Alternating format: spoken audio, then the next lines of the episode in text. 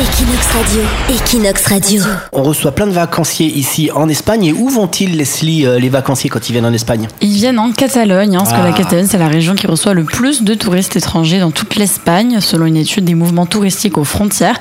Alors, de janvier à mai, en ce début d'année, 5,8 millions de touristes sont venus en Catalogne, ce qui représente une augmentation de 4% par rapport à l'année dernière. Alors, en seconde position des régions les plus visitées arrivent les Canaries, puis en troisième, l'Andalousie. Alors, l'Espagne, au total, a reçu 25,2 millions de touristes étrangers en ce début d'année. Les Britanniques sont les touristes les plus nombreux, puis ce sont les Allemands et les Français. Et l'étude note qu'il y a une augmentation des touristes hollandais et irlandais. Alors les voyageurs viennent en Espagne pour les loisirs et se distraire, et l'été 2016 promet de battre tous les records. Equinox Radio, Equinox Radio.